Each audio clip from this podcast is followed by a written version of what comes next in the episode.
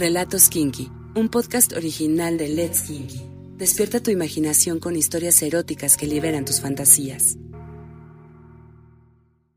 Presentado por Joy Club, la red erótica más abierta del mundo. Regístrate gratis en joyclub.mx. La costumbre no siempre es cómoda. Yo lo conocía muy bien, pero él no me conocía al mismo nivel. Había muchas cosas que quería vivir y compartir. A veces tengo un diálogo interno conmigo misma y me digo que no tengo por qué ocultar ciertas partes de mí. Y por primera vez decidí hacer algo al respecto. Estaba un poco nerviosa de decirle todo lo que quería hacer con él. No tenía idea de cómo iba a reaccionar siendo tan romántico. Así que poco a poco le fui soltando indirectas de todas las fantasías sexuales que quería hacer. Bondage, un beso negro, o al menos que me vendara los ojos.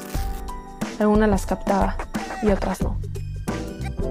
Una vez fuimos al cumpleaños de un amigo nuestro. Después de unas cuantas copas y de escucharlo hablar sobre finanzas, me parecía todavía más irresistible de lo normal. Lo único que pasaba por mi cabeza era tenerlo en mi boca en el baño de visitas. Me encantaba sentir cómo se iba poniendo duro mientras lo chupaba. Cuando le dije que fuera al baño conmigo, solo me miró a los ojos y me besó, pero no me siguió cuando me levanté. Lo esperé en el baño un rato, pero nunca llegó.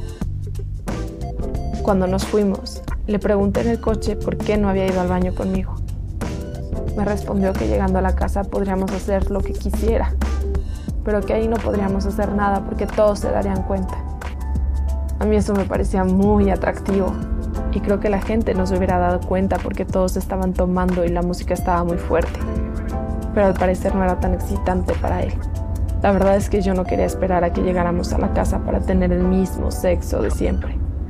Al regresar de cualquier evento, antes de acostarnos, teníamos sexo y siempre sucedía de la misma manera. Me besaba, me masturbaba hasta sentirme lo suficientemente húmeda y me penetraba hasta que me viniera para poder venirse él pero como me había prometido no guardarme más las ganas de hacer todo lo que quería hacer, le dije que no podía esperar y que tenía que tocarme ahí mismo. Noté que él no sabía muy bien qué hacer, así que le dije que siguiera manejando y me levanté el vestido para poder masturbarme. Mi sexo estaba totalmente descubierto y no me importaba que me viera la gente que iba pasando junto a nosotros. Al final solo era un segundo y desaparecían entre las calles.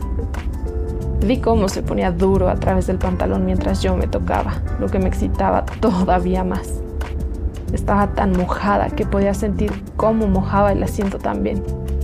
Intentó tocarme, pero le daba miedo distraerse al manejar, así que mejor aceleró para llegar antes a la casa.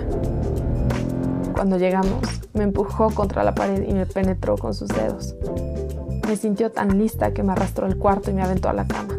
Era una parte de él que aún no había visto, pero que me gustaba. Más intenso. Le pedí que me cogiera donde fuera menos en la cama.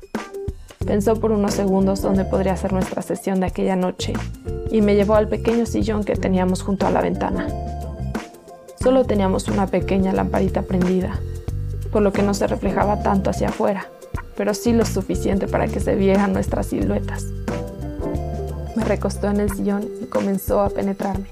Aunque todo sucedió de manera distinta, a mí me resultaba todo muy conocido. Mientras estaba ahí con él no podía evitar pensar en otras cosas, en otras caras, en otros lugares, en otras formas. Lo peor de todo es que durante años me limité por lo que sentía por él.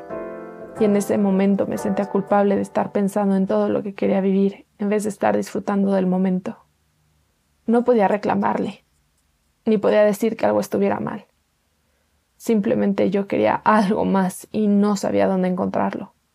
Lo único que sí sabía era que tenía que empezar este camino sola. Muy pronto, la tercera parte de Indomable.